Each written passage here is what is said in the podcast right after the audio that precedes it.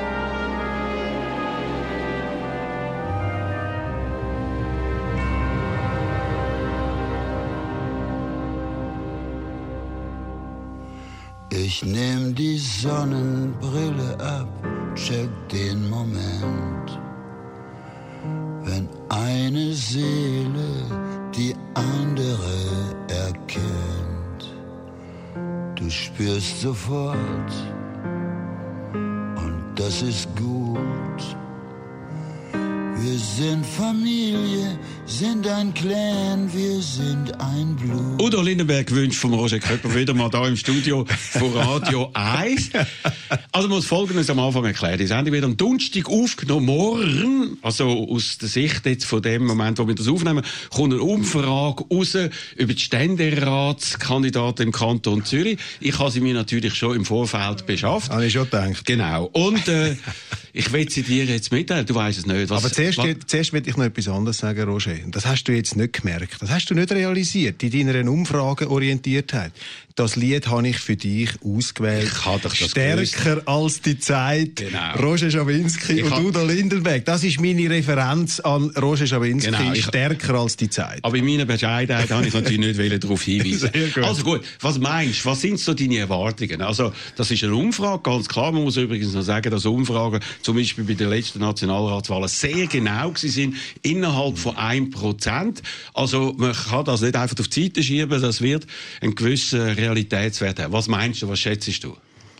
Das ist für mich völlig irrelevant, was Umfragen sind. Ich habe gesagt, von meiner ganzen Motivation her, Themen vor Pöstchen.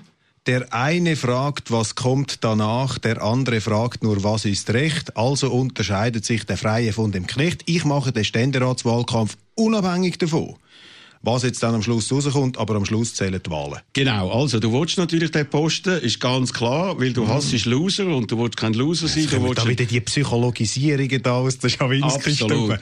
Du darfst nicht von dir auf andere Leute schliessen, Roger. Gut, also ich erinnere nur, wo der Christoph Blocher nicht Bundesrat geworden ist, wo er abgewählt wurde, da hat der Roger Köppel, der ihn während Jahrzehnten verehrt hat, vorher, hat ihn in seiner Pfi äh, Zeit in, die Pfanne gehauen. Also es Falsch, falsch. Nur ja. einer hat noch mehr trauert Ja. als ich, wo der Christoph Blocher abgewählt wurde. Das war wieder Roger Schawinski. gewesen. Das hat dir die Möglichkeit beraubt, die immer wieder knallharten Interview mit ihm als Bundesrat zu ich führen. aber trotzdem weitergemacht. Also nochmal, abgelenkt ist jetzt noch gut am Anfang, aber trotzdem, wir kommen zu diesen Resultaten. Ja. Was meinst du? Nochmal. äh, Nochmal, äh, das ist, äh, bringt deine Resultate, Gut. aber das ist nicht Also. entscheidend, was jetzt da Umfragen und Zeug kommt. Doch, also gut. Also der Herr äh, Michael Herrmann und seine Leute bieten relativ, nein, sogar sehr relevante Umfragen. Also Daniel Josic, 63 Prozent, würde im ersten Wahlkampf oder im ersten Ja. Schritt würde gewählt werden. Rudi Noser, 41 Prozent. Mhm. Und dann, wer kommt dann? Ich weiß nicht. Roger Köppel 31 Prozent, Diana Moser 21 Prozent, Mariana Schlatter 15 Prozent. Platz 3. Abgeschlagen, du bist genau 31 Prozent. Und man kann noch nachschauen, du hast eigentlich nur die SVP-Wähler können holen und noch ein paar versprengte Mein Freisinnige. Ziel, mein Ziel, Roger, von dieser Sendung ist, dass am Schluss du ein überzeugter Köppelwähler bist im Ständerat. Ich versuche, dich zu überzeugen heute. Genau, und das wird dir genauso gelingen oder so wenig gelingen wie bei, bei deinen 162 Auftritten im Kanton, weil du gesagt hast, 90 Prozent von denen sagen kein Ja, das stimmt. SVP-Anhänger. Erstaunlich. Sie sind weder vorher gewesen, noch nachher. Wäre, wie das Umfrageresultat zeigt. Ja, ich sehe einfach, dass die Umfrage offensichtlich nicht das gewaltige Spektrum von diesen Zuschauerinnen und Zuschauern abdeckt, die gestern, zum Beispiel gestern Abend in Talwil gekommen sind, wieder über 100 Leute. Also, äh, wir werden es sehen. Aber ich sehe jetzt, das ist ein Ansporn für mich, auf den letzten 500 Metern nochmal alles zu geben. Also, so wie es jetzt aussieht, im ersten Wahlgang wird Daniel Josic gewählt. Die haben aber auch noch gefragt, was passiert dann im zweiten Wahlgang? Was ja. meinst du, wie es dort aussieht? Ja, ich nehme an, weil du jetzt so äh, in einer heiteren, aufkratzten Stimmung bist, müssen das verheerende Resultat für den Roger Köppel sein. Genau. genau.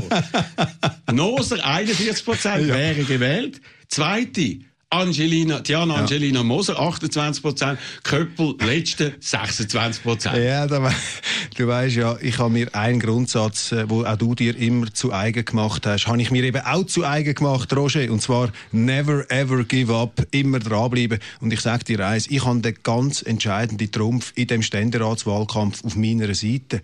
Ich stehe nämlich für das andere Zürich. Ich stehe für die, die nicht wollen, dass die EU in der Schweiz, im Kanton Zürich befiehlt. Ich stehe für die Zürcherinnen und Zürcher, die nicht die völlig wirkungslosen, absurden, klimaextremistischen Marktwirtschaft, Abschaffungsmaßnahmen ergreifen Und ich bin für all die Zürcherinnen und Zürcher, die bei der Zuwanderung wollen, auf die Bremse stehen. Das ist heute nicht vertreten im Ständerat. Wir haben heute eine Monokultur, ein Einheitsbrei. Und ich bin überzeugt, dass es sehr, sehr viele Zürcherinnen und Zürcher gibt, die das also. nicht gut finden. Auch du findest das letztlich nicht Oft, gut. Nein, also. Du bist gegen Einheitsbrei. Also, ich bin aber auch gegen Contrarian, die, die mit allen Mitteln, bei jedem Thema, inklusive bei einem Hermann Göring, wo man auch noch als ja, flotter Typ darstellt. Ja, was, jetzt äh, dummes Zeug. Oh, und wenn ich jetzt, äh, ich meine, wir müssen Gegensteuer halten, habe ich ja. gelesen heute, ja. äh, das ist deine Devise. Das ist deine Devise, Roger, Entschuldigung. Thema. Nein, nicht bei jedem ja, Thema. also bei fast Grenzen. jedem. Also, also bei mir immer. Du gibst immer Gegensteuer Nein. bei mir, auch wenn ich Recht habe. Nein, ich habe Recht, oder? ja. Wenn einer sagt, ich habe... Also gut. Ja, ausnahmsweise habe ich auch mal Recht, nicht nur immer du. Also weder der Blocher noch der Uli Maurer haben sie als SVP zum Zürcher Ständerat geschafft. Ja. Sie sind beide Bundesräte geworden, also bleibt dir dann nachher nur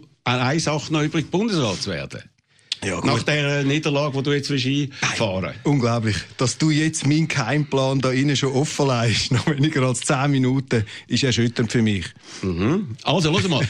ich habe ja dich erlebt bei Roger gegen Roger on Tour. Bist du das erste Mal so richtig, glaube ich, auftreten. Ja. Hast gemerkt, das funktioniert. Du bist ein Crowdpleaser. Immer 75 Prozent sind von Anfang an auf deiner Seite. Sie haben über alle deine Späßchen, die guten und die weniger guten gelachen. Frage ich mich, ist dort eigentlich die Idee rausgekommen, ich könnte Politiker werden, der Volkstribüne. ich habe einfach dort beobachtet, dass dir das schwer zu schaffen gemacht hat, dass ich einmal so viel Applaus kann bekommen und nicht nur immer du. Wobei, ich will einfach da auch besänftigend hinzufügen, du hast über Jahrzehnte hast du auch immer sehr viel Applaus bekommen. Jetzt habe ich dort halt mal ein bisschen mehr bekommen und das hätte ich natürlich auch. Ich sage, hast gesehen, du hast ein bisschen gelitten, aber selbstverständlich, mit dieser Sendung hast du einen ganz wichtigen äh, Impuls geliefert. Ich habe nämlich gesehen, das ist ja wichtig, nicht alle können so denken wie der Roger Schawinski, es braucht auch noch einen Roger Köppel. Oh, jetzt wird es noch heißen, das ist meine Idee gewesen, sogar das ist meine Idee gewesen. Der ja, Köppel habe ich erfunden. Ja, du hast, also das ist ja als eh Politiker. Klar, das hast du ja schon mehrfach. Du, oh hast mich nicht nur als, du hast mich ja nicht nur als Politiker erfunden, Roger, du hast mich auch als Journalist erfunden. Nein. Du hast mich dort schon im Tele Zürich, wie du ja immer jedem, der es auch nicht hat wissen, gesagt hast, ich habe den Köppel erfunden und das verdienst hast. Du hast mich nicht geboren, aber du hast mich erfunden. Genau, ich habe dich als erstes ins Fernsehen gebracht und dort triumphierst du und vor Leuten, vor allem wie der Trump, ähnlich, wenn da eben 100 Leute sind, ja. die einem bei jedem Gespässli oder eben bei jeder Bemerkung irgendwie anstrahlen und lachen und so, dann leben die auf. Ist der Trump und du äh, eben mit dem Adrenalinkick, also ich meine 162 ja. äh, Auftritt, die nichts bringen, wie man jetzt ja, sieht, also, umfragemässig, ja, ja. das ist irgendwie auch noch eine Leistung, Nein. muss ich also sagen. Das ja. ist noch ein Kompliment. Wie halten wir das körperlich durch? Also geistig frage ich nicht, aber körperlich? Nein, du, ich, äh, also, ja, ich halte mich fit und so weiter, aber ich will einfach daran erinnern, ich kann mich, äh, es hat mal eine Veranstaltung gegeben auf dem Bürkliplatz oben. Und dort ist ein gewisser Roger Schawinski mit in dem Pavillon gestanden und um ihn herum etwa 2000 Leute, die Roger, Roger skandiert haben. Und da muss ich dir sagen, das habe ich noch nicht geschafft. Genau, aber äh, das wird sicher noch kommen. Es sind ja jetzt immer, glaube ich, die gleichen 100, die da mit dir mitziehen. Wie bei der Grateful Dead, wo da so einfach die Leute äh, einfach mitgehen und du hast immer das Gefühl, das sagen neue Leute, die da kommen. Aber gut, du bist jetzt vier Jahre im Parlament, hast nicht sehr viel erreicht, Was? bist ein Hinterband, äh, Nachbänkler geblieben. Hast aber, wo man dann gesagt hat, oh, der ist immer der, der äh, fehlt, der die meisten Abstimmungen gefehlt hat, hast dann du einfach gesagt, ja, das ist ein Larifari-Betrieb, so eine Art Schwarzbude, die reden über Sachen, die nicht interessant sind. Wie der Blocher, genau. Und jetzt willst du ausgerechnet für den Kanton Zürich uns vertreten als Ständerat, nachdem du gesagt hast, das, was da in Bern abläuft, ist völlig äh, ineffizient. Nein, also was stimmt, ist natürlich so, Bern ist total ineffizient und das kann ich dir da auch versprechen. Ich bin sicher nicht jemand, wo, wenn er gewählt wird als Ständerat, dass er sein Ständeratsmandat dann braucht als Businessmodell und Cashmaschine, dass man alles Zusatzmandate holen Ich bin Milizpolitiker. Ich gehe nicht auf Bern, um permanent Sitzungsgelder abzuholen wie alle anderen. Ich bin an den wichtigen Sitzungen dort oder weniger Nein, wichtigen bin ich nicht dort. Viele Abstimmungen hast du einfach verpasst. Aber nein, ich bin ab, nein, ich bin, das ist falsch. Ich, bin, ich melde mich ab, wenn ich wichtige berufliche oder anderweitige Verpflichtungen habe. Ich habe jetzt im Sommer ein bisschen mehr gefehlt wegen dieser Tournee. Aber ich muss sagen, der Impact kann ja so ein bisschen auch nicht sein, wenn sogar Bundesrätinnen zum Haus auslaufen, wenn ich rede. Oder wir haben es jetzt immerhin geschafft, den EU-Rahmenvertrag bis jetzt zu verhindern. Wir haben äh, immer wieder, obwohl wir keine Mehrheit haben in Bern, wichtige Impulse geben können, auch schauen, dass zum Beispiel die ganze Finanzindustrie nicht völlig in den Bach abgeritten wird von Bern. Also das sind jetzt ein bisschen einseitige, Schawinski-mäßige Überspitzungen. Gut, der Höhepunkt ist wirklich von diesen vier Jahren, ist, dass du die Frau Sommaruga beleidigt hast und sie rausgelaufen ist. Ja gut, also sie hat so empfunden, wenn das der Höhepunkt ist, dann kann man das ja Nein, bewerten. das ist für mich ein Tiefpunkt Ich finde das schade eigentlich, dass die Politiker sich nicht der Diskussion stellen. Gut. Und da musst du ja auch zugeben, ich bin jetzt nicht der, der am schlechtesten argumentiert. Aber du bist der, der Ich komme natürlich nicht an dich an, aber ist klar. Schon gut, schon gut. Also, los mal.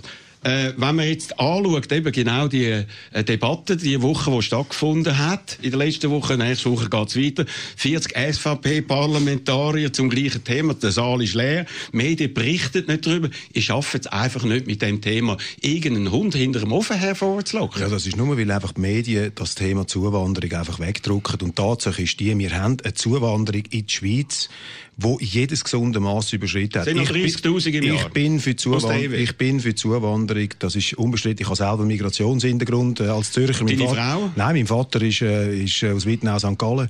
Äh, meine, meine Großmutter ist Deutsche gewesen. Und also Frau? Habe, meine, meine Frau ist Schweizerin, aber kommt aber, aus Vietnam ursprünglich, ist also auch in die Schweiz hineingekommen. Aber jetzt der Punkt da ist der, wir haben in der Schweiz wirklich und auch im Kanton Zürich eine extreme Zuwanderung. Plus eine Million in letzten 13 Jahren. Und das, was du sagst, letzte Jahr, haben wir alles zusammengerechnet, etwa 60.000 Nettozuwanderung, alle Kategorien in die Schweiz. Wenn du das umrechnest auf Verhältnis in Großbritannien, wären das 480.000.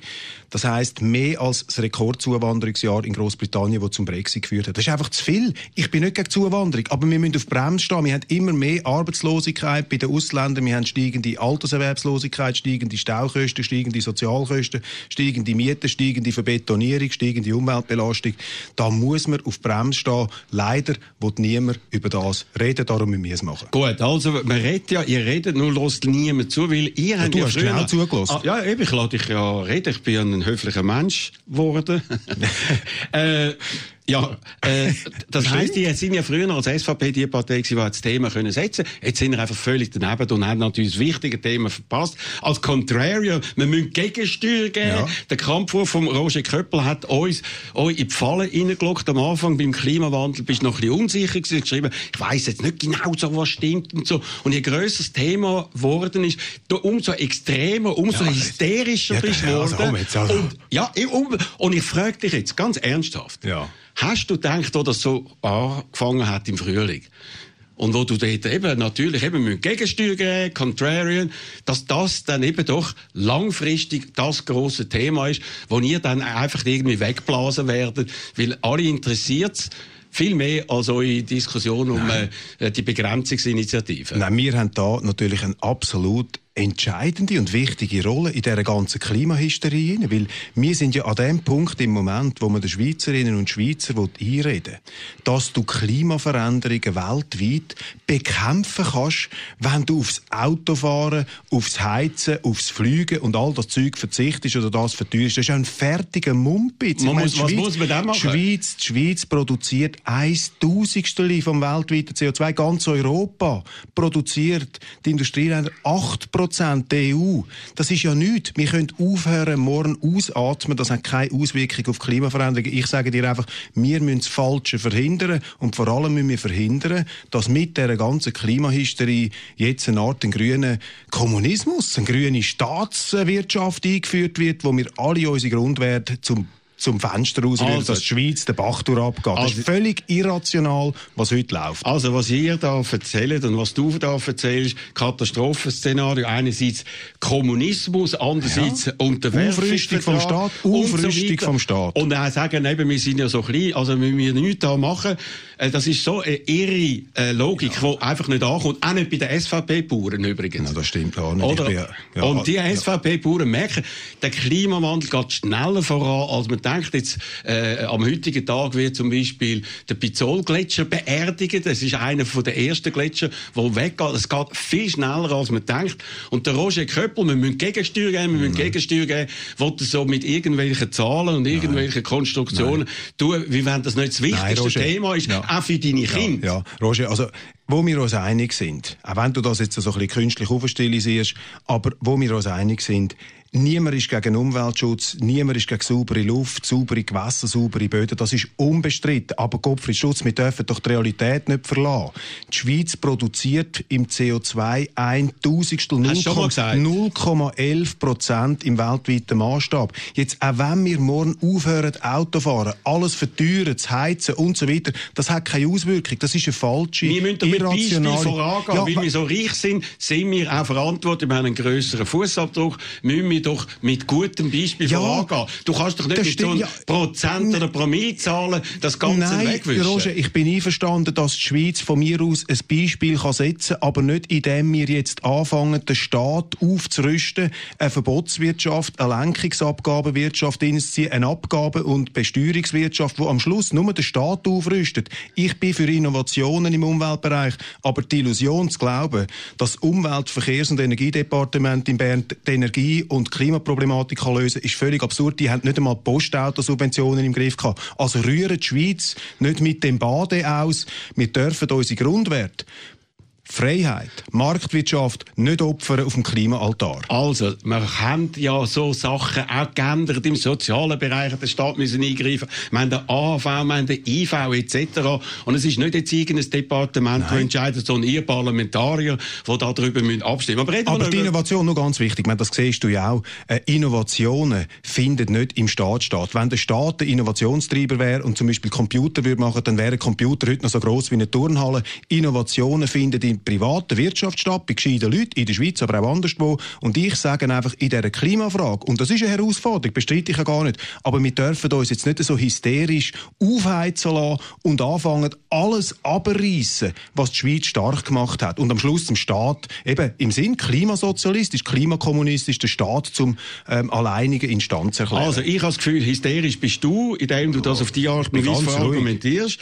Äh, du hast jetzt... Äh, du bist da am Gestikulieren mit den Händen, ich gar nicht. He? Sieht man am Radio besonders Ja gut, gut. aber ich muss da deine Zuhörer aufklären. Aber gut, du, bist, du, bist sehe, du bist immer noch angriffig wie eh und je. Gut, also äh, ein anderer Gegensteuer geben, habe ich jetzt das Gefühl gehabt, wo immer extremer wird, dass du die AfD in Deutschland verteidigst, wo immer mehr Nazi-Leute, äh, äh mhm. Leute mit Nazi-Rhetorik äh, an die Spitze kommen, Andreas Kalbit, zum Beispiel in äh, Brandenburg, der Björn Höcke, und dann machst du so ein, äh, Tränen-Interview, gross, natürlich als Chefredakteur mit Alice Weidel, wo so ein schreckliches Schicksal erlitten hat da in der Schweiz. Das und so ein super Interview und, und das, das musst du selber zugeben, das, das ist ein super Interview gewesen. Ja, komm jetzt. Also kritische ja, Fragen. Also, ja, das ist ja üblich bei dir. Am Blog hast du nie eine kritische Frage gestellt. Das ist ja üblich nur dir, gell? Nur dir werden wir immer kritische Fragen nicht gestellt. Nur, nicht nur mir. Aber eben, dass du jetzt so weit gehst, wo man, und das habe ich immer das Gefühl, das ist eine Grenze beim Roger Köppel.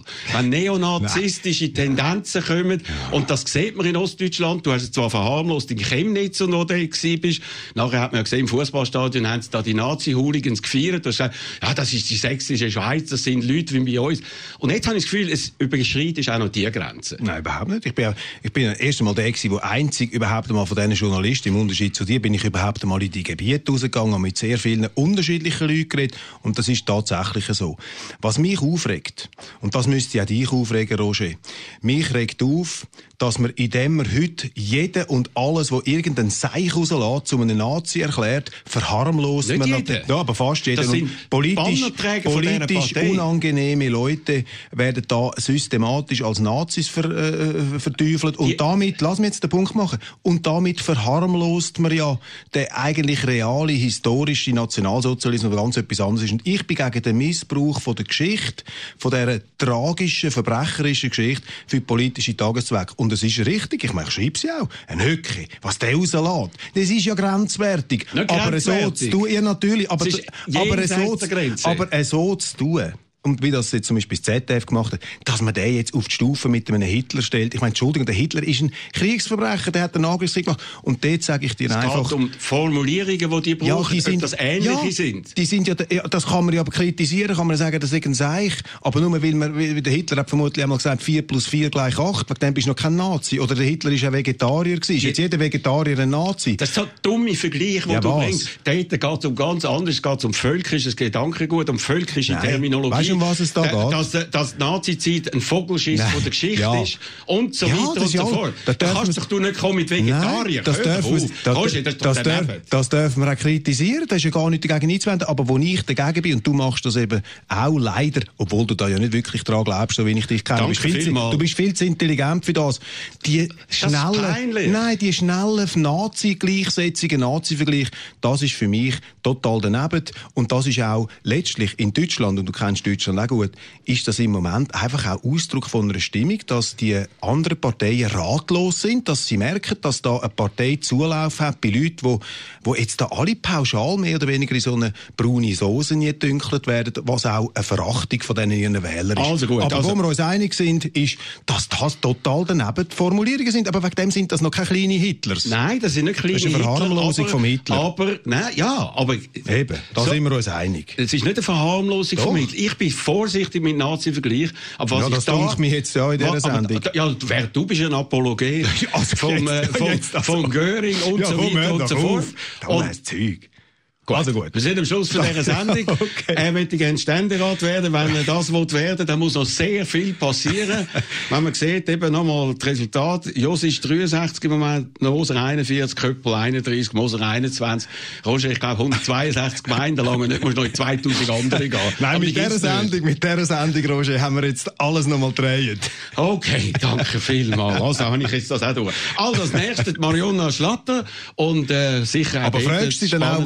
Fragst du dann aber auch, warum sie mir hat wollen, verdorbene Pilze geben im Risotto, gell? Also nicht nur kritisch beim Köppel. Jetzt muss ich noch deine Fragen stellen. Stell doch du deine Fragen Ja, selber. ist gut. Also, nächste Marionna Schlatter.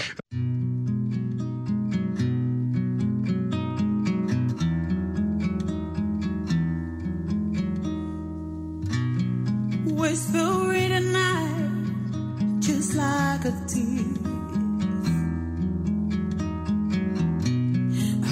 Open my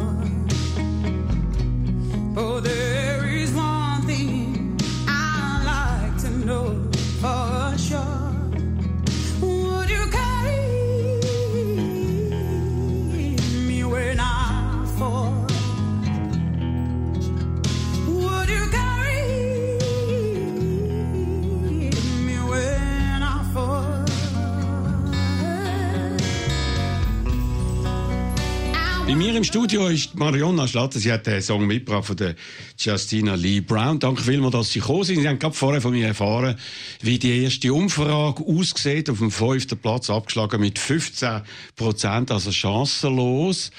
Ihre äh, Instant-Reaktion, Frau Schlatter? Ja, es ist natürlich ein bisschen enttäuschend, das kann man nicht sagen, ähm, aber es war eine starke Konkurrenz und äh, ich würde sagen, ich habe noch Potenzial. Ah, Das haben sie eigentlich nicht, oder? Wenn sie so weit äh, hinten dran sind. Und da frage ich mich, warum sind sie überhaupt Ständeratskandidatin von den Grünen? Die Grünen sind im Aufwind. Die hätten eine Chance gehabt. Äh, sie sagen selber, die Grünen haben nur einen von 46 Nationalräten. Warum hat man dann nicht jemanden genommen, der eine Chance hätte? Nämlich einen von den bekannten Grünen, der Bastian Giro oder der Balthasar Glättli. Wir treten im Kanton Zürich gegen zwei bisherige an. Wir treten äh, in der ganzen Schweiz an, zum Teil auch mit Kandidatinnen, die sehr, sehr Erfolgs, äh, grosse Erfolgsaussichten haben. Wir haben ein Frauenjahr, wir haben uns entschieden, eine Frau aufzustellen und ähm, ich kann so der grünen Politik ein Gesicht geben und das freut mich. Aber das Gesicht, das irgendwie ein bisschen blass geblieben ist, weil wenn man hätte wählen, wirklich das ernst in den Ständerat reinzukommen und echt die Chance zu haben, dann hätte man doch das müssen machen. Ist das eigentlich wirklich wenn man jetzt auch eure Listen anschaut, die beiden bisherigen sind auf Platz drei und vier vorne zwei Frauen, würde man sagen, Diskriminierung der Männer. Wenn man weiß, dass die Männer natürlich freiwillig auf diese Plätze ähm, gegangen sind, dann muss man schon das wieder re recht einordnen. Es ist einfach ein eindeutiges Zeichen, dass man jemand Zusätzliches in den Nationalrat bringen und dass man auch eine Frau reinbringen Genau, man glaubt nicht, wenn sie auf Platz drei oder vier gewesen wären, dass sie dort eine Chance haben. Sie werden wahrscheinlich Nationalrätin, kann man fast schon gratulieren. Aber Ständerätin, das ist irgendwie nur pour la Galerie, um den Namen noch ein bisschen bekannt zu machen. Das ist nicht ernsthaft eigentlich. Es ist immer ein bisschen Ernsthaftigkeit dabei, sonst muss man sich ja so etwas gar nicht hineingeben. Sie wissen, wie aufwendig das, das ist. Aber selbstverständlich ist es auch eine Kandidatur, wo man der Partei ein Gesicht gibt und wo man auch Chancen hat, ähm, ähm, ähm, ein persönliches Profil aufzubauen. Aber wenn Sie sagen, die Männer haben das freiwillig gemacht, die machen doch das nicht freiwillig. Die müssen das machen in der heutigen Zeit. Frauenjahr. Und ich finde, da gehen die Grünen ein bisschen weiter, weil eh, A, die bisherigen sind meistens vorne und die neuen hinten dran, nur bei uns umgekehrt. Bei uns ist es traditionell ein bisschen umgekehrt. Also es ist ja nicht so, dass, dass bei uns in der Vergangenheit immer die Bestgewählten auf den vordersten Platz wären, sondern man hat da ganz andere Kriterien, wenn man eine Liste zusammenstellt. Zum Beispiel eben auch, dass man eine Frau reinbringen Gut, reden wir noch ein bisschen über Sie. Sie sind ja relativ unbekannt. Erzählen Sie mal, wer sind Sie, Frau Schlatter? Ja, ich bin äh, Mutter, ich bin äh, Soziologin von Beruf und ähm, ich bin seit dem 2011 Präsidentin von der Grünen Kanton Zürich und seit dem Frühling im Kantonsrat.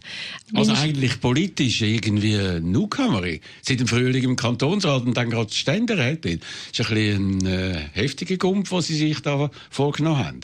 Ja, das habe ich auch ein bisschen festgestellt in den letzten Tagen bei diesen Podien. Ähm, ist ja immer äh, von der Erfahrung die Rede und wenn man die Erfahrung an dem misst, wie fest dass man kann umschwurbeln oder wischiwaschi Aussagen machen, da habe ich tatsächlich noch nicht so einen grossen Rucksack.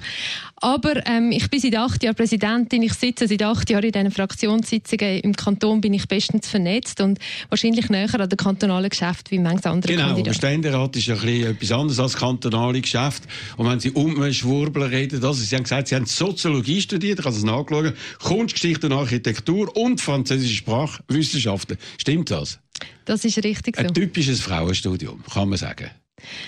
Kann man vielleicht so sagen, wobei mit mir angefangen haben gleich viele Männer wie Frauen.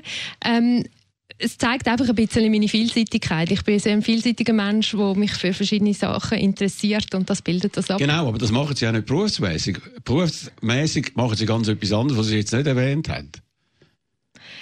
Berufsmäßig mache ich im Moment Politik. Und Ähm, Bildkontrolleurin sind Sie. das ist kein Beruf, das ist eigentlich nur so ein Hobby sozusagen. Das ist nicht etwas, was einem Vollzeit aus, tut Aber auslasten, gleich. sondern ist saisonal. Das bedingt. haben Sie einfach von die aus mitbekommen. Genau, das ist äh, erblich vorbelastet, da haben Sie ganz recht. Das ist meine grosse Leidenschaft, Bild, und äh, wo ich auch äh, sehr ja, leidenschaftlich mitverfolge. Sie kommen aus. Hinwil. Also, da gibt's ja schon einen Bundesrat, oder wo dort herkommt. Wie heisst? Uli Maurer und so. Äh, meinen Sie, das ist ein gutes, äh, was soll ich sagen, Biotop für Politiker, die sich dann eben im Wald vor allem äh, umtreiben und dort den Pilz nachspüren? Selbstverständlich, wir treffen uns natürlich alle immer im Wald und tun geheime Pläne aushecken. Nein, Spaß beiseite. Also, ähm, ich bin auf dem Land, die Heime. Ich, kann, ich bin jemand, der immer ein bisschen Dreck unter den Nägeln braucht, dass es ihm gut geht. Aber ähm, ich bewege mich auch sehr gerne in den urbanen Kreisen, wo die Grünen ja traditionell stärker sind. Gut, aber Sie haben, glaube ich, noch zwei Kinder. Wie alt sind die? Meine Kinder sind fünf und acht. Und wäre das lässig für die Kinder, wenn die Mutter jetzt dann nach Bern gehen Selbstverständlich ist das lässig für die Kinder. Wieso, weil das bedeutet, das bedeutet, dass sie natürlich auch mehr haben von ihrem Vater. Also wir tun uns das au- aufteilen und das funktioniert wunderbar. Aber die Kinder haben sich gefragt, ob sie das weten, dass sie vielleicht drei Tage in der Woche oder vier Tage in der Woche das Mami nicht sehen. In dem Alter, in dem relativ doch noch jungen Alter. Sie sind beide eingeschult jetzt. Ich, ich sehe genug Raum in meiner Zeit, dass ich ähm, das kann, äh, stemmen und ich, ähm, ich bin ganz sicher, dass die Kinder auch mit verschiedenen Bezugspersonen genug betreut werden. Also, was sind denn Ihre Schwerpunkte, die Sie dann einbringen im, also Ständerat können wir vergessen. Ich glaube, da müssen wir sagen, das ist irgendwie einfach, Sie eine Kandidatin müssen haben, äh, das werden Sie nicht schaffen, aber im Nationalrat werden Sie es schaffen auf Platz zwei. Das ist, glaube ich, äh, sicher. Was sind denn Ihre Schwerpunkte, die Sie dort wollen einbringen Ich bringe ein klassisches grünes Profil mit. Also es ist sicher Klimapolitik, wo, wo mir zuvorderst ist, aber ganz wichtig ist eben mir auch die Landwirtschaftspolitik. Das ist eigentlich dort, wo mein Herz schlägt. Was heisst das Landwirtschaftspolitik? Die Bauern haben Sie ja nicht äh, äh, gewählt oder nicht vorgeschlagen, der Bauernverband. Das muss Ihnen wehtun. Ähm, es ist nicht so, dass mich die Bauern nicht gewählt haben, sondern es ist der Bauernverband, der mich nicht gewählt hat. Also Ja. die Bauern sind aus meiner Erfahrung sehr ein heterogener ähm, Haufen und äh, da gibt es durchaus sehr viele Bauern, die mich auch persönlich jetzt unterstützen. Genau, aber äh, der heterogene Haufen wird zusammengeführt im Bauernverband und die haben den Köppel haben die, äh, auch gewählt oder haben sie empfohlen. Der Köppel, der den Klimawandel weitgehend als irgendwie Hysterie äh, abtut. Ja, Ist das für Sie irgendwie nicht schrecklich, dass die Bauern, die das Gefühl haben, die müssen sich als Erste checken, dass die einen Köppel unterstützen? Ja, selbstverständlich hat mich das sehr provoziert. Gerade äh, die Landwirtschaft ist ja sehr stark betroffen vom Klimawandel und das ist auch der Grund, warum ich mich eigentlich ein bisschen in die chancenlose ähm, Ausmachung begeben habe und beim Bauernverband angeklopft habe. Es ist für mich nicht erstaunlich, dass sie mich nicht unterstützen können. Das ist mir ganz klar. Ähm, die SVP ist stark verankert im Zürcher Bauernverband. Aber ähm, ich glaube, wir haben auch gute Gespräche können führen in diesem Rahmen und sie wissen, dass sie mir eine verlässliche Aber Partnerin haben. durchgedrungen sind sie nicht mit ihren Thesen dort, oder? Sie sind ja angetreten dort und haben sich äh, präsentieren und das hat irgendwie nicht äh, gefunkt. Ja, ich glaube, es ist äh, angesichts der Themen, die jetzt gerade kommen, äh, die Pestizidinitiativen und so, ist natürlich eine Unterstützung von einer grünen Kandidatin ganz schwierig gewesen. Aber für die Pestizidinitiative sind sie ganz klar, also weniger Pestizide in der Landwirtschaft. Und haben Sie das Gefühl, dass die Bauern das mittragen werden? Oder wird da grosse Opposition kommen? Das gibt ja wahrscheinlich eine Volksabstimmung. Genau, also ich habe mich sehr eingesetzt für einen Gegenvorschlag, weil die, weil die Initiativen natürlich beide sehr, sehr weit gehen. Aber ganz klar ist, wir müssen weg von diesen Pestiziden. Wir haben die nicht mehr im Griff. Die sind in den Naturschutzgebieten, in den ökologischen Ausgleichsflächen. Und kein Bauer tut äh, freiwillig seine Felder vergiften. Es ist eine, Frage von der Zeit, bis wir weg müssen. Ja gut, nicht freiwillig, aber er macht es einfach, weil er sagt, damit habe ich höhere Erträge. Oder? Das ist die Argumentation. Nein, die Argumentation ist eine andere. Die Argumentation ist die, dass es einfacher ist und dass man sich an die Vorschriften vom Bund halten Und wenn die Vorschriften sich anpassen, werden sich Bauern auch müssen anpassen. Und wichtig ist jetzt, dass man das flankiert, also dass man den Bauern zeigt, wie es anders kann gehen. Nämlich, wie anders? Ja, es äh, gibt ganz viele Bauern, die das vormachen in der Schweiz. In, mit der ökologischen Landwirtschaft funktioniert das prima. Aber eben, der Konsument will ja irgendwie Äpfel ohne irgendwelche Mösen und so. Sie wollen alles perfekt haben und so. Und das wäre natürlich, wenn man da Pestizide abbaut, dann nicht mehr immer der Fall, oder? Dann muss halt der Konsument das mitmachen. Es ist sicher auch so, dass der Konsument daran gewöhnt worden ist, dass alles perfekt ist und eine perfekte Form hat, aber der Konsument, die Konsumentin ist auch daran gewöhnt worden, dass alles geschmacklos ist und ich glaube, da ist durchaus äh, Potenzial zur Weiterentwicklung. Wie läuft der Wahlkampf jetzt für die Grünen? Ich habe das Gefühl, ihr äh, surft eigentlich auf eurer Welle, weil da alles gut geht. Greta ist beim Obama ja letzte Woche gesehen. Wunderbar, alles läuft für euch. Dass ihr euch gar nicht mehr so richtig müsst, äh, anstrengen habe ich den Eindruck. Ich Ihr Eindruck täuscht. Wir, sind, äh, wir wissen, dass das ein fragiles Gefüge ist, dass die Grosswetterlage schnell kann ändern kann. Und wir wissen, wie dringend das ist, dass wir mehr Stimmen machen und dass, wir auch, dass es auch nach den Wahlen ums Klima geht. Eben, aber man redet jetzt nicht von den Grünen, sondern ihr seid eigentlich als äh, Sieger bereits schon verbucht und so. Aber das könnte dann vielleicht im letzten Moment dann vielleicht auch noch irgendwie ins Auge gehen, oder? Ja, Sie haben recht, das ist natürlich immer so. Oder? Wenn man Erfolg voraussagt, kann das auch demobilisierend wirken. Und es ist jetzt an uns zu zeigen, wie bei der kantonalen Wahl im Frühling, dass wir eben gut mobilisieren können. Dort sind wir gut gewesen. Das ist, äh, jetzt ist dann Herbst und so. Zwischendrin sind ein paar Sachen passiert. Zum Beispiel auch der Fall Tammy Glauser. Wo sie gesagt hat, sie wollte auf die Liste und ist dann auch auf die Liste gekommen. Platz 10. Was ist ihre Haltung da gewesen? Ich habe das selbstverständlich unterstützt. Ich habe gefunden, es ist eine riesige Bereicherung für die Partei und eben schaff, vielleicht schaffen wir es durch sie auch wieder Wählerinnen zu erreichen, die wir Ist das sonst nicht nicht ein bisschen erreichen. einfach Klamauk, gewesen, Aufmerksamkeit um jeden Preis? Und dann nachher, wo dann irgendwie gemerkt worden ist, Moment, also sie hat gewisse Grundlagen, die fehlen, ist es ein bisschen peinlich geworden. Das ist einfach nicht seriös abgecheckt worden. Das kann man so nicht sagen. Wir Nein, mil- Nein, ich, wir ich haben sage es aber so. Gut, dann kennen Sie vielleicht Tammy Glauser besser wie ich. Nein, wir haben die Gespräche mit ihr geführt und ich habe gefunden, sie hat sehr, sehr glaubwürdig können vertreten, dass sie grüne Politik machen will. Man hat sie nicht auf den ersten Platz gesetzt, sondern auf einen Aufbauplatz und ich finde nach wie vor, ich würde das wieder gleich machen. Was meinen Sie, wenn jetzt die Grünen die CVP überholen in den Wähleranteil und klar über 10 Prozent sind? Wird da dann äh, die Forderung kommen, grüne Bundesrätin, wahrscheinlich Regularitz? Ja, die Forderung wird ja jetzt äh, schon an uns angetragen von verschiedenen Kreisen und so weiter. Das muss man natürlich dann ein bisschen konsolidieren, ähm, nach den Wahlen ein bisschen schauen, was wirklich passiert ist. Und nachher finde ich, wenn es deutlich ist, kann man durchaus darüber reden, ob es Haben Sie das Gefühl, das hat auch eine Chance? Im Moment glaube ich nicht. Äh, Wie gesagt, die Grünen sind eine Partei, die immer so ein bisschen schwankt und äh, man braucht eine gewisse St- Stabilität und wie gesagt, wir müssen das zuerst konsolidieren. Was sagt Frau Ritz dazu als potenzielle Bundesrätin? Ist sie interessiert? Das kann ich Ihnen nicht sagen. Da Können Sie müssen Sie sie selber fragen. Kennen Sie sie überhaupt? Selbstverständlich. ich auch. Gut. Also, danke vielmals. Äh, viel Erfolg, kann ich sagen, wie ich das den meisten oder fast allen sage im Verlauf von dieser Sendung. Und äh, wir haben noch eine weitere Kandidatin im Verlauf von dieser Sendung, nämlich Tiana Angelina Moser. Danke vielmals, Frau Schlatter. Danke Ihnen.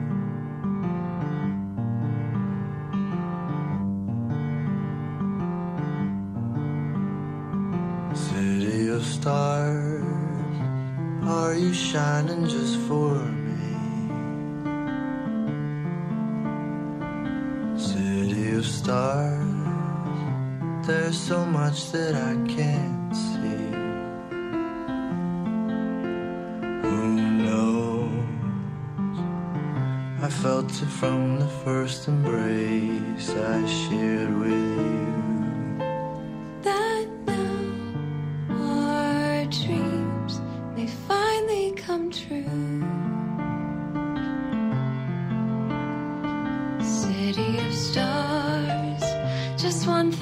Everybody wants.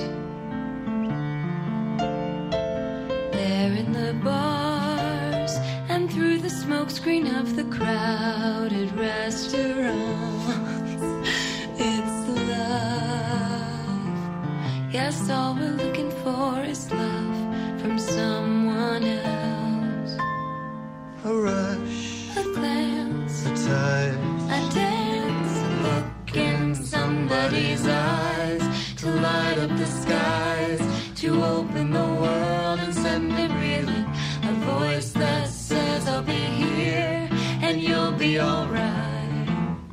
City of Stars, gewünscht von der Tiana Angelina Moser aus Weislingen, wo jetzt, glaube ich, in Zürich wohnt. Es geht um Los Angeles, ein Filmtitel natürlich aus La La Land. Danke vielmals, dass Sie gekommen sind. Frau Moser, wer sind Sie? Ja, wie gesagt, ich wohne hier in der Stadt Zürich, bin äh, auf dem Land aufgewachsen. Weislingen, ein Landei eigentlich, oder? Ja, das ist schon ein bisschen so. Also ich meine, Ja. meine Kindheit habe ich auf dem Land verbracht, ähm, bin da durch Felder durchgestreunet und so und äh, ja, jetzt bin ich, wie gesagt, Aber irgendwie, die Oberländer wollen noch das Gefühl haben, das ist jetzt unsere Diana, oder? Ja, also ich bin immer noch viel dort und äh, es ist durchaus noch Heimat für mich, selbstverständlich. Was sind Sie für ein Mensch? Wie können Sie sich beschreiben? Ich bin äh, sehr ein lebhafter Mensch, habe sehr viel ähm, Projekte immer, sehr viel Energie, bin aber auch sehr naturverbunden und sehr familiär. Und sehr zielgerichtet, oder? Ja, ich bin jemand, der gerne vorwärts macht und äh, wie gesagt, mich auch sehr engagiert. Eben, aber äh, Sie haben immer geschaut, wie geht es am schnellsten für Sie. Mit 28 sind Sie schon Nationalrätin geworden, ohne dass Sie parlamentarische Erfahrung haben, weil Sie den richtigen Zug verwünscht haben. Der grünen Liberale, oder? Ja, also ich habe immer gesagt, ich würde in die Politik gehen, wenn es eine Partei gäbe, die mir würde entsprechen. Politischer Mensch bin ich immer gewesen. Das, glaube, das sieht man auch im Lebenslauf. Und wo die Grünliberalen gegründet worden sind, habe ich das in der Zeitung gelesen und bin an die Versammlung und habe gesagt, da mache ich mit. Genau, aber dass man sie dann gerade sofort so vorgeschoben hat, sind auch die erste Fraktionschefin geworden, 2008. Das ist eine Karriere, die wir in einer anderen Partei, in einer bestandenen Partei, nicht in einer neuen Partei, nicht hätte können machen Das ist sicher so. Also ich glaube, wenn, man, äh, wenn eine Partei neu gegründet wird und dann man sich auch mit viel Herzblut und Energie da reingibt, dann gibt es Möglichkeiten, wo man nicht einfach so an einem anderen Ort hat. Aber ich habe die Möglichkeit auch gepackt und ich glaube auch die mehrfache Wiederwahl hat ja gezeigt, dass ich durchaus ähm, ein Engagement erbracht habe, das anerkannt wird. Sie haben Politikwissenschaften studiert, Umweltwissenschaften, Staatsrecht, sind sogar wissenschaftliche Mitarbeiterin gewesen, haben eigentlich alles richtig gemacht, oder? So als Vorbereitung, wenn man jetzt anschaut. Also sowohl äh, eben von der Karriere her, aber auch von der Thematik her. Also ich glaube, man sieht einfach, dass ich wie Grundwert habe und Grundüberzeugungen und die ziehen sich durch. Die habe ich sowohl in der Ausbildung gehabt, das politische und das Umweltengagement und habe das jetzt auch in der Praxis umgesetzt. Das ist so. Also das sind wie Grundhaltungen und die sind nicht einfach so über Nacht gekommen, sondern die sind tief verankert. Also jetzt sind Sie fast schon zwölf Jahre im Nationalrat. Jetzt ist es natürlich ein langweilig geworden. Also die Wiederholung von der Wiederholung von der Wiederholung ist nicht so spannend, nicht so viel Euphorie ent entfacht das. Muss etwas Neues kommen. Ständerat ist ja klar, oder? Ja, also ich kann versichern, Politik wird nie langweilig. Es gibt unglaublich viele Felder und es hat unglaublich viel Dynamik drin. Aber ich Aber, bin jetzt... jetzt, immer, das kann man jetzt vorher streichen. Jetzt kommt's aber, jetzt kommt's Richtige. Ja, nein, ich bin jetzt acht Jahre Fraktionspräsidentin, zwölf Jahre Nationalrätin und das ist natürlich eine Erfahrung, die ich aufgebaut habe, die ich gerne auch weiter ja, einbringen in die Politik und das überparteiliche Zusammenarbeiten, das ja gerade auch als äh, Fraktionspräsidentin sehr wichtig ist, wo man muss Brücken bauen, man muss Lösungen suchen, Kompromisse suchen, das ist als Fraktionspräsidentin von einer eher kleineren Partei ist das natürlich im Vordergrund und ich glaube schon, dass das Wissen, ähm, dass es toll wäre, das einzusetzen und auch zum Vorteil wäre vom Kanton Zürich, wenn man das könnte einbringen. Eben, aber das Problem ist, sie haben keine Chance. Wie die Umfrage jetzt zeigt, es gibt zwei bestandene Ständerat, die wieder antreten. Noser und Josic, wo sie beide irgendwie gelobt haben, haben gesagt, sie schätzen ihre Arbeit, wenn sie trotzdem rausrühren und so. Aber äh, laut Umfrage vom Tagesanzeiger von Sotomo vom letzten Freitag sind sie eigentlich chancenlos, sind sogar in der ersten Abstimmung noch hinter dem Roger Köppel. In der zweiten könnten sie ihn eventuell im zweiten Wahlgang überholen, aber gleich keine Chance gewählt zu werden, weil dann der Rudi Noser das Rennen macht. Also ich glaube, die Umfrage zeigt vor allem, dass eben der Wahlkampf bis Ende November geht. Das ist echt das, was man zeigt. Oder wenn man im ersten Wahlgang so eine breite Kandidatenauswahl hat, dann nachher ist es klar, dass das sich die Stimmen verzettelt. Das ist ja immer so. Und nachher wird es dann eine Es ist Kanalisierung. nicht verzettelt. Also ich meine, der- also ich meine, man sieht, also der Herr Josic ist so klar an der Spitze. Oder? Also, hat Sie das eigentlich überrascht? Wollte ich noch fragen, haben Sie da damit gerechnet? So klar, dass äh, Dani Josic so klar eigentlich im ersten Wahlgang gewählt wird, wenn das stimmt. Und die Umfragen zeigen auch bei der letzten Wahl, dass die ziemlich genau sind. Und dass dann der Rudi Noser einfach ganz klar als Nummer zwei ist. Und Sie äh, irgendwie eben auf dem vierten Platz landet. Also ich glaube, die Umfragen die entsprechen auch meinen Erwartungen in dem Sinn für den ersten Wahlgang. Es ist, der Daniel Josic hat bereits vor vier Jahren sehr gut abgeschnitten und man hat einen zweiten Wahlgang gehabt. Und ähm, ich bin schlussendlich jetzt in dieser Kandidatenausmarkung, wenn es zum zweiten Wahlgang kommt, hätte ich absolute Chancen, da bin ich überzeugt. Okay, äh, Chance gegen den Herr, Herr Noser dann? Ich glaube, in dem zweiten Wahlgang kann das durchaus eine Möglichkeit Aber Sie werden sein. antreten zu einem zweiten Wahlgang, das äh, ist jetzt schon klar. Also wir werden selbstverständlich das Resultat wirklich abwarten. Umfrage ist Umfrage, Wahl ist Wahl. Und wir werden am 20. Ok- Oktober die Auslegeordnung machen. Aber meine Planung ist immer von Anfang an bis Ende November gegangen. Also Ihre Planung, also wenn man Ihre Jahresplanung anschaut, ist sie ein bisschen speziell. Eigentlich sollten Sie ja in einem erweiterten Mutterschaftsurlaub immer noch sein, weil im Mai haben Sie zum vierten Mal ein Kind bekommen und statt irgendwie äh, eben was, Schöppeln in erster Linie, äh, gehen Sie auf Wahlkampftour. Ja, so äh, Vereinbarkeit von Familien und Beruf sollte eigentlich auch in der Schweiz möglich sein. Aber und ich bin, ein, ich Ja. bin ein Paradebeispiel dafür, dass das anspruchsvoll ist, aber funktioniert. Ich habe alle meine Kinder im Mandat bekommen und ich habe, äh, mache jetzt äh, den Mutterschaftsurlaub, der wäre im Sommer quasi zu Ende gegangen. Aber in der Politik ist das ein bisschen anders, man hat ein bisschen eine andere Zeitplanung. Eben, aber wie ist jetzt das? Wie kann man das machen? Sie haben drei äh, Buben, oder? Und die sind jetzt liiert mit dem Matthias Ebischer, wo drei Mädchen haben, und zusammen haben sie jetzt nochmal ein Mädchen. Wie ist das bei Ihnen? Das ist also richtige Patchwork. Nicht nur äh, von der Sache her, aber auch örtlich. Er, er wohnt, glaube ich, immer noch in Bern und Sie in Zürich. Ist das richtig? Müsste heisst Zürich. Ich bin Genau. da im Quartier. Aber wie machen Sie das? Haben Sie einfach immer Nannies gehabt, die das Ganze haben können managen? Nein, wir sind sehr äh, eine engagierte Familie. Also selbstverständlich tun, ich und äh, wir als Eltern ähm, sind präsent daheim. Aber ich hatte immer eine Kinderfrau gehabt. Das ist mit der Unregelmäßigkeit, äh, wo mein Job bedeutet. Aber das ist eigentlich bei allen Jobs, die eine Verantwortlichkeit beinhaltet, ähm, gibt es eben eine Unregelmäßigkeit und da haben wir eine Kinderfrau, die hilft, weil einfach manchmal bin ich eine Woche lang daheim und manchmal bin ich eine Woche lang nicht daheim und das Schweizer Schulsystem und die Schweizer Tagesstrukturen, die bieten da eigentlich keine Möglichkeiten. Und von dem her ist, es, ist man auch ein bisschen auf zusätzliche Unterstützung angewiesen. Aber es ist auch immer meine Familie sehr engagiert gewesen. Also da, ähm, Also Ihre Familie, Ihre Eltern, oder wie? Genau, die Eltern haben mitgeholfen auch. Das ist auch jetzt wieder so, also auf die Kleine, ähm, wo im Frühling auf die Welt gekommen ist, da hilft die Großmutter während der Session, weil das einfach viel einfacher ist. Und gerade bei so einem Kleinen, wir haben ja sehr einen kurzen Mut Mutterschaftsurlaub Eben. Grundsätzlich. Also meine Tochter ist in Hamburg. Die ist jetzt im Mutterschaftsurlaub. Die hat elf Monate. Mutterschaftsurlaub und sie ist Ärztin, ist also auch äh, Frau, die einen gelehrten Beruf hat, einen wichtigen Beruf hat, studiert hat. Äh, und sie schätzt das auf eine Art und Weise, die Zeit auch. Aber bei ihnen ist äh, das Gegenteil. Kaum geboren, peng, geht's weiter.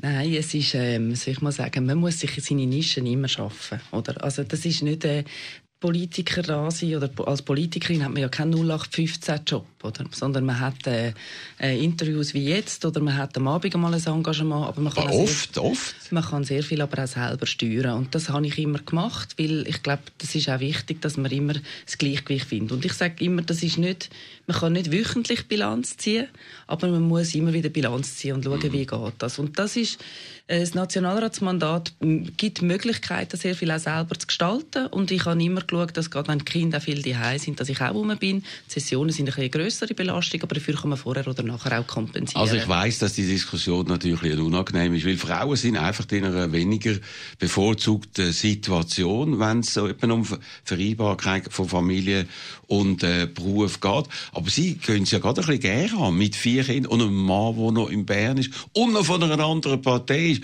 mit dem sie dann am Abend noch müssen über politische Fragen reden. Wo sind sie sich eigentlich am wenigsten einig mit dem Matthias Ebischer? Ja, das liegt in der Natur von der Sache von der Parteienhaltungen. Also ich bin sicher jemand, der eher für einen liberalen Arbeitsmarkt einsteht, mit meinem liberalen Verständnis. Und er hat da natürlich als SPler ein eine andere Grundhaltung. Aber es gibt immer wieder mal Diskussionen. Es gibt auch Themen, wo wir uns eher ähnlich sind, sagen jetzt als Medien, ökologische Fragen. Zum Aber Beispiel. eben, interessant ist ja dort, wo sie sich nicht einig sind. Und die Frage ist, wer kann den anderen besser überzeugen? Also jetzt zum Beispiel gerade, jetzt, wenn Sie sagen, der liberalen Arbeitsmarkt, sprich Rahmenvertrag, sprich äh, die ganzen Regelungen, die da im Raum stehen wegen Lohnschutz. Wie steht es dort? Ja, da habe ich natürlich sehr eine dezidierte Meinung, aber ähm, die SP ist da ein bisschen anders aufgestellt. Selbstverständlich, ich hoffe, dass dann nach den Wahlen die SP dann da äh, durchaus äh, sich noch ein bisschen offener wird zeigen, weil sie eigentlich grundsätzlich ja immer ähm, Beziehungen zur Europäischen Union sehr hoch gewichtet hat. Also, eigentlich ist es klar von Anfang an, dass sie nicht Ständerätin werden, sondern dass sie nur eine Lokomotive sind, dass die Grünliberalen im Gespräch sind, dass wir auch das Interview führen. Alles legitim. Was sind denn aber jetzt die, richtigen Ziele, die jetzt Ihre Partei hat, zum Beispiel im Kanton Zürich? Wir schauen dann Ende November, wer Ständerat oder Ständerätin ist. Ich glaube, ähm, das Rennen ist nach wie vor sehr offen. Und ich bin Und äh, nationalratsmässig, was sollte da laufen im Kanton Zürich? Wir hoffen natürlich schon, dass wir können zulegen können. Wir haben ähm, äh, Das klingt jetzt ein bisschen unbestimmt. Können Sie es ein bisschen Moment? Moment, Ja. Moment. Ähm, wir, haben, äh, wir hoffen, dass wir vier, vielleicht reicht es sogar für einen fünften Sitz. Das ist aber sehr anspruchsvoll, das sind wir uns bewusst.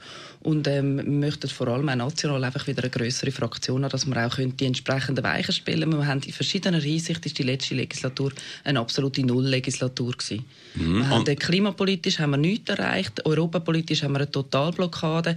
Wenn wir die ganzen Fragen, wir haben vorher über Vereinbarkeit geredet, Vereinbarkeit in der Schweiz ist, äh, da sind wir ein absolutes Entwicklungsland und ich glaube, wir haben in diesen Themen viel zu erreichen und die Mehrheit, die bisher hatten, gerade auch im Ständerat, die haben einfach da keinen Fortschritt gebracht. Also, wenn man jetzt anschaut, eben wie Trends sind, könnte man sagen, wenn die Grünliberalen und die Grünen zusammengingen, dann hätten die Power. Dann könnten die richtig etwas erreichen. Aber das könnt ihr irgendwie nicht machen. Das finde ich eigentlich schade. Wenn man jetzt die Prognosen anschaut, dann wären auf der Höhe von der FDP fast, oder? Ja, man muss einfach sehen, wir haben die Grünen und die Grünliberalen, die haben in der Ökologie haben wir sehr viele Gemeinsamkeiten. Bei ganz vielen anderen Themen haben wir einfach Differenzen. Wir haben ein anderes Und da Staatsverständnis. kann man sich nicht einigen, irgendwie in der Mitte. Wenn Sie sagen, man muss über Parteigrenzen noch schauen, dann schaut doch mal in eurem Lager, wie ihr da irgendwie das können unter einen Hut bringen Sie müssen sich keine Sorgen machen. Wir können uns in den ökologischen Themen können wir uns sehr wohl einigen. Aber ähm, in anderen Themen tun wir uns halt mit anderen einigen. Und ich glaube, für die Ökologie ist das schlussendlich ein Gewinn, weil persönlich ich zum Beispiel bin ja auch nicht bei den Grünen vorher, sondern bin erst in die Politik eingestiegen, was die Grünliberalen gegeben haben. Klar, und wenn es die Grünliberalen nicht gegeben hätte, wären sie nicht in die Politik eingestiegen. Ich So tönt das jetzt. Ja, also ich bin jemand, der äh, inhaltlich motiviert ist, der äh, Politik gestalten und nicht primär antritt, wie ich ein Mandat will. Und entsprechend habe ich mich über das parteipolitische Engagement eingebracht. Und so bin ich jetzt quasi meinen Weg gegangen. Mhm. Aber Also wenn es die Grünliberalen, also einfach nochmal nachfragen, wenn es die Grünliberalen nicht gegeben hätte, dann wären sie zu der FDP gegangen. ich wäre wahrscheinlich nicht in die Politik eingestiegen. Man ja, kann was? sich ganz Und was hätten sie dann mit ihrem Leben gemacht? Ja, es gibt so Abzweiger im Wege. Das zeigt ja, dass äh, das Lied, das ich da gewünscht habe und der Film, der dazu passt, zeigt das sehr schön auf. Es gibt immer wieder Abzweiger im Wege. Leben. Ich habe den Abzweiger genommen von der, Polit genommen von der Politik und äh, ja, und bin jetzt da sehr engagiert. und Aber was wäre denn die. Alternative? Das muss man doch noch überlegen. Ich bin einverstanden, es gibt eben die Weichen, die irgendwann mal gestellt werden. Aber was wäre denn der Plan B gewesen? Also ich bin dort, äh, ich bin ja sehr jung gewählt worden. Ich bin hier an der ETH gewesen, habe als Wissenschaftlerin gearbeitet. Hätten Sie wollen, eine akademische Karriere? Ich hätte wahrscheinlich keine akademische Karriere gemacht, aber ich hätte wahrscheinlich noch ein paar Jahre dort wie meine äh, eine Vertiefung gemacht und dann hätte ich mir der wohl können vorstellen, in die Privatwirtschaft einzusteigen oder irgendeinen Weg in diesem Bereich einzuschlagen. Aber das ist wie, ja, wie gesagt, ich bin dann gewählt worden im Nationalrat. Genau. Und jetzt haben Sie die beste Zeit von Ihrer politischen Karriere. Eben, wir haben den Klimawandel. Grün ist ein riesen Thema. Man hat jetzt die letzte Woche im Nationalrat ge- gesehen, hat sogar eben äh, gute, aus Ihrer Sicht gute Abstimmung gegeben im Zusammenhang mit CO2, was vor einem Jahr völlig undenkbar war. Wie wird sich das jetzt äh, niederschlagen bei den Wahlen? Dort, wo Grün draufsteht, wird Grün auch drin sein, wird das der Wähler sagen. Und dass sie beide, eben, die Grünen und die Grünliberalen, massiv zulegen. Was ist so Ihre Vorstellung, wie das wird aussehen im neuen Parlament? Also man muss einfach sehen, in den letzten Jahren haben wir, wie gesagt, nichts erreicht umweltpolitisch. Also man hat, man, oder wir reden immer über das Klima. Aber jetzt sind Es ja die FDPler, die es- sind jetzt auch grün. Ja. Und die SP ist auch grün. Also, Gut, die SP hat immer geholfen bei den ökologischen Themen, da müssen wir ehrlich sein. Also die SP hat immer mitgemacht bei ökologischen Themen. Die FDP hat sich noch nie für Umweltpolitik interessiert, noch gar nie. Sie hat jedes Mal hat sie das Gegenteil gemacht. Jetzt haben wir eine Flugticketabgabe gehabt, da haben wir jetzt mal bei einem Vorstoß eine Mehrheit bekommen. Aber es ist natürlich einfach vor den Wahlen einem Vorstoß zuzustimmen, oder? Wichtig ist, was längerfristig passiert. trauen Sie der FDP nicht? also, was soll ich mal sagen? Ich habe einfach noch nie etwas gesehen. Ich habe noch nie gesehen, dass die FDP bei Ökologie mitgemacht Aber hat. Sie haben sich jetzt erklärt, im Frühling hat Frau Gössig gemerkt, hallo, ich muss auf den Zug aufspringen. Und da haben Sie das Gefühl gehabt, das ist reine wahltaktisches Manöver. Das tönt jetzt so aus Ihren Worten raus. Also bei Fukushima haben wir das Gleiche gehabt, hat der Philipp Müller, damaliger Präsident, auch vor der Wahlen gesagt, gehabt, ja nein, das ist ganz schlimm, wir müssen jetzt unsere Position anpassen und geändert hat sich nichts. Also wenn wir neue liberale Lösungen für den Umweltschutz oder für den Klimaschutz finden, dann nachher freue ich mich. Ich glaube es einfach erst, wenn ich sehe, die Tatsachen sind bis jetzt in einer anderen Richtung gewesen. Aber glauben Sie jetzt, eben, wenn das Parlament so rauskommt, wie die Umfragen zeigen, eben die Umfragen sind relativ genau gewesen, auch beim letzten Mal, dass mit so einem, was soll ich sagen, mit einem neuen Parlament, dass man die Ziele kann erreichen kann, die Sie sich erhoffen in Sachen Ökologie? Also wenn man andere Mehrheiten anbringt, was momentan man, man darf davon ausgehen, dann kann man mehr erreichen. Ob man das ob das wird lange, das kann ich heute nicht sagen. Wir haben ganz viele Themen, wo wir bisher einfach ein bisschen vorwärts gemacht haben. Und wenn wir schauen, wie gravierend eigentlich die Herausforderungen sind jetzt im Klimaschutz oder auch Pestizide, das ist ein anderes Kernthema von mir, äh, dann nachher langt einfach das, was jetzt zum Beispiel der Ständerat beim CO2-Gesetz vorschlägt, lange da bei weitem Aber was müsste man denn noch zusätzlich machen? Und ist das glaubwürdig, dass das auch könnte umgesetzt werden Was wären denn die richtigen Massnahmen, Ihrer Meinung nach? Man redet ja eben auch Belastung vom Mittelstand. Gewisse Sachen werden teurer, etc. Wie weit äh, gehen Sie da in diesem Bereich? Also wir haben ja eine Strategie vorgeschlagen, das ist die sogenannte Cool-Down-Strategie 2040, wo eben auch ähm, sollte eine klimaneutrale Schweiz ermöglichen und das ist der Unterschied zwischen Grünen und Grünliberalen in dem Sinn. Wir, sagen, wir sagen ganz klar, das muss man zusammen mit der Wirtschaft machen und wir sind überzeugt, dass das ganz viele Chancen beinhaltet. Das ermöglicht auch ein Wirtschaftswachstum, eine Generierung von Arbeitsplätzen und es ist nicht etwas, wo auch der Mittelstand sich muss darum Sorgen machen muss, weil mit den Instrumenten, die wir vorschlagen, wie einer Lenkungsabgabe, wird ja ökologisches Verhalten belohnt und ist entsprechend auch keine Belastung, sondern bietet Möglichkeiten, sich entsprechend auszurichten. Aber ist die Wirtschaft bereit oder sind sie mental schon an dem Punkt, wo sie ihre Chancen erkennen oder wenn sie sagen, nein, nein, wir wettet nicht eben Belastungen auf, sagen wir mal, auf Benzin und auf Heizöl und so weiter haben? Nein, also ich glaube schon, dass die Wirtschaft bereit ist, weil es ist ja nicht einfach so, dass die Schweiz sich da will positionieren, sondern es ist ganz klar auch eine internationale Notwendigkeit, die erkannt wird. Teilweise gibt es sogar Firmen, die weitergehen. Wir haben eigentlich eher das Problem, dass im Parlament teilweise konservative Kräfte sind, die, die probieren, mehr Pfründe zu vertreten, anstatt Weichen zu stellen für die Zukunft. Und ich glaube, dass wir da absolut Zusammen mit der Wirtschaft gut, äh, die Schweiz können gut positionieren Also da mache ich mir nicht so Sorgen. Wir müssen einfach können die richtigen Rahmenbedingungen stellen. Gut, und jetzt redet sie wie eine Politiker. Jetzt frage ich Sie noch mal als Mensch und als Frau, wenn jetzt das nicht haut, eben mit dem Ständerat, was könnte dann noch kommen? Weil irgendwie 30 Jahre, 40 Jahre Nationalrätinnen kann wahrscheinlich nicht das Maß aller Dinge sein. Nein, aber ich bin äh, absolut äh, eine engagierte Politikerin. Ich ähm, wäre sehr gerne Ständerätin ich, von Zürich. Ich glaube, es wäre wichtig für den Kanton Zürich, dass auch ein bisschen mehr Vielfalt in dem Ständerat vertreten wäre. Und jetzt äh, führen wir den Wahlkampf bis Ende November und dann sehen wir mal, was kommt. Eben Bundesrätin als Grünliberal ist ja nicht irgendwie ein realistisches Ziel.